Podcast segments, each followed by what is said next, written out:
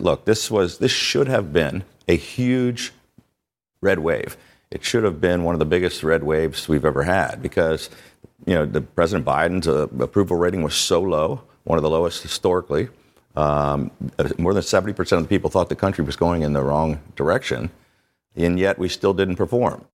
Das sagt der Republikaner Larry Hogan beim amerikanischen Sender CNN. Obwohl die Zustimmung für Präsident Joe Biden historisch gering ist, haben die Republikaner bei den Midterms nicht gewinnen können, bemängelt der Gouverneur von Maryland. Schuld hat ihm zufolge Donald Trump. Für den waren die Midterms ein herber Rückschlag. Sein Einfluss bei den Republikanern, der scheint deutlich zu schrumpfen. Was bedeutet das für die Partei und wer könnte ihm folgen? Das fragen wir uns heute. Ich bin Marianta. Moin.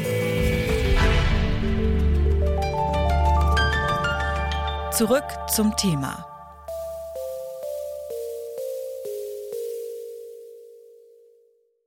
Wenn die USA in den Midterms wählen, dann werden üblicherweise zwei Dinge erwartet. Erstens, dass die Regierungspartei abgestraft wird und zweitens ein Signal, wie die politische Lage im Land ist und wer Kandidat oder Kandidatin für die kommende Präsidentschaftswahl werden könnte. Und weil ersteres, also das Bestrafen der Regierungspartei, nicht so eingetreten ist wie erwartet, könnte das politische Signal umso stärker sein. Besonders Ex-Präsident Trump hat so einiges aufgezeigt bekommen. Viele von ihm unterstützte Kandidatinnen haben gegen die Demokraten verloren. Darüber habe ich mit Claudia Buckenmeier gesprochen. Sie hat bis zum Sommer das ARD-Studio in Washington geleitet. Ist der sogenannte Trumpismus dort jetzt abgewählt worden? Nee, ich glaube, das kann man so noch nicht sagen. Also wir müssen jetzt uns genau angucken, wird Donald Trump eine erneute Kandidatur für das Präsidentenamt erklären oder nicht. Er hatte ja angekündigt, dass er morgen eine große Ankündigung machen möchte. Ob das nun bereits seine Kandidatur sein wird oder möglicherweise auch noch mal wieder eine ja, eine kleine verzögerte Taktik, das lässt sich im Moment noch nicht so genau sagen. Aber das muss man sich genau angucken. Und die Menschen, die Donald Trump unterstützen, die nach wie vor glauben, dass er derjenige ist, der ihre Interessen am besten vertritt, die gehen ja nicht einfach weg, nur weil die Kandidaten nicht bei der Wahl erfolgreich waren. Die Spaltung in dem Land, die bleibt ja nach wie vor bestehen. Und das ist ja das, was es so unglaublich schwierig macht im Moment, zu regieren letztendlich auch, weil man hat wirklich oft nur die Extreme auf beiden Seiten und die stehen sich unversöhnlich gegenüber und es ist unglaublich schwierig, Kompromisse zu finden. Sie haben die eventuelle Kandidatur Trumps bei den nächsten Präsidentschaftswahlen angesprochen. Was bedeuten denn die Ergebnisse für die Republikanische Partei und die Stimmung dort? Naja, erst einmal bedeutet es, dass das, was die Republikanische Partei sich erhofft hatte, nämlich, dass sie Repräsentantenhaus und Senat gewinnen und damit alles weitere Regieren des noch Präsidenten Joe Biden behindern können, möglicherweise sogar verhindern können, weil sie ihn eben blockieren hätten können. Das ist erstmal nicht eingetreten und sie werden im Repräsentantenhaus, so wie es im Moment aussieht, auch wirklich nur eine sehr knappe Mehrheit haben. Das heißt, sie müssen sich in der Partei mit ihren verschiedenen Strömungen auseinandersetzen, mit denen, die nach wie vor eher hinter Trump stehen, wie zum Beispiel die Abgeordnete Marjorie Taylor Greene aus Georgia, die eine der vehementen Anhängerinnen von Donald Trump ist und ihr Gewicht auch im Repräsentantenhaus deutlich machen will. Das hat sie bereits angekündigt. Da müssen sie versuchen, einen Weg zu finden, dass sie eine einheitliche Linie vertreten, weil sonst kann man mit einer knappen Mehrheit auch nicht sehr viel bewirken. Und sie müssen gucken, wollen Sie in die Zukunft gerichtet gehen? Wen wollen Sie als nächsten Präsidentschaftskandidaten haben? Jemand wie Donald Trump, der nach wie vor das Ergebnis der Präsidentschaftswahl, bei der Biden gewonnen hat, nicht anerkennt? Oder jemand, der stärker nach vorne guckt, der eine neue Generation verkörpert, wie das zum Beispiel der Gouverneur Ron DeSantis aus Florida ist? Ron DeSantis aus Florida als neues Gesicht der Republikaner. Das Potenzial, das sieht auch Claudia Brühwiler.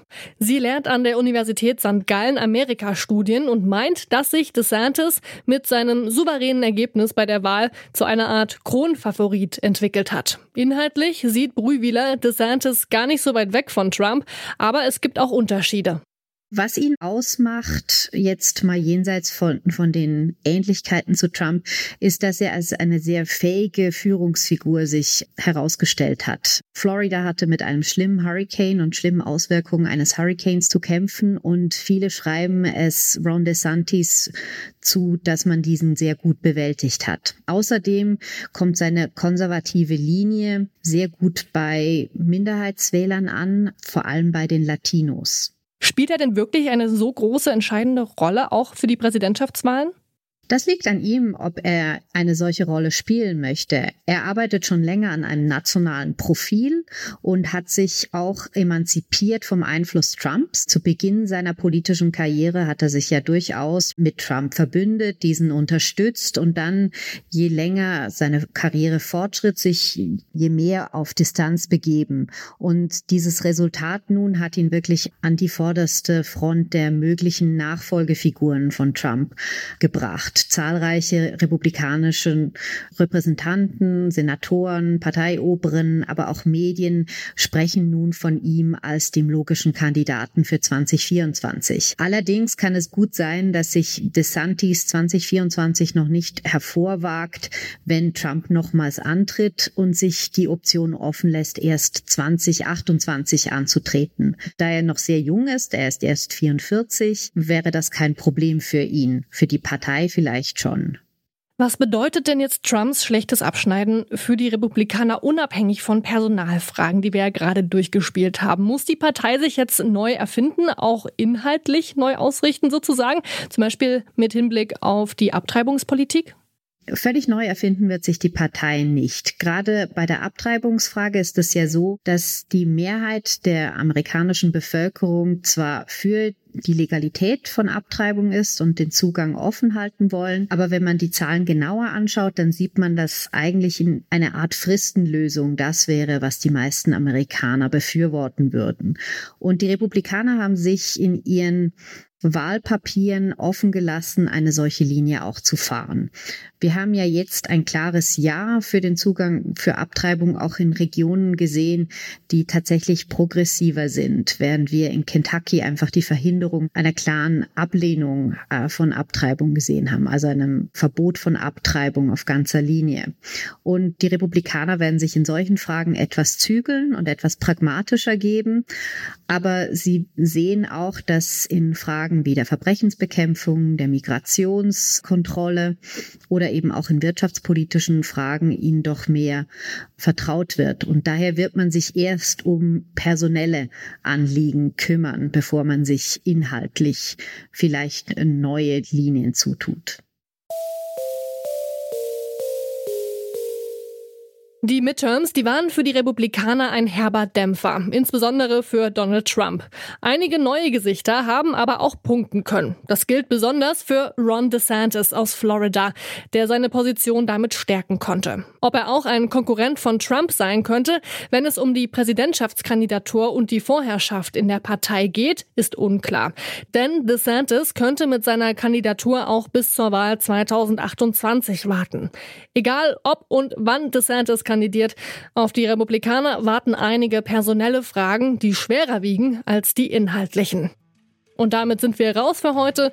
Die Folge redaktionell begleitet haben Henrike Heidenreich, Lene Rügammer, Ina Lebedjew und Lars Feyen. Produziert hat Benjamin Serdani, Chef vom Dienst war Anton Bormester und mein Name ist Marianta. Ich sag Tschüss, bis bald.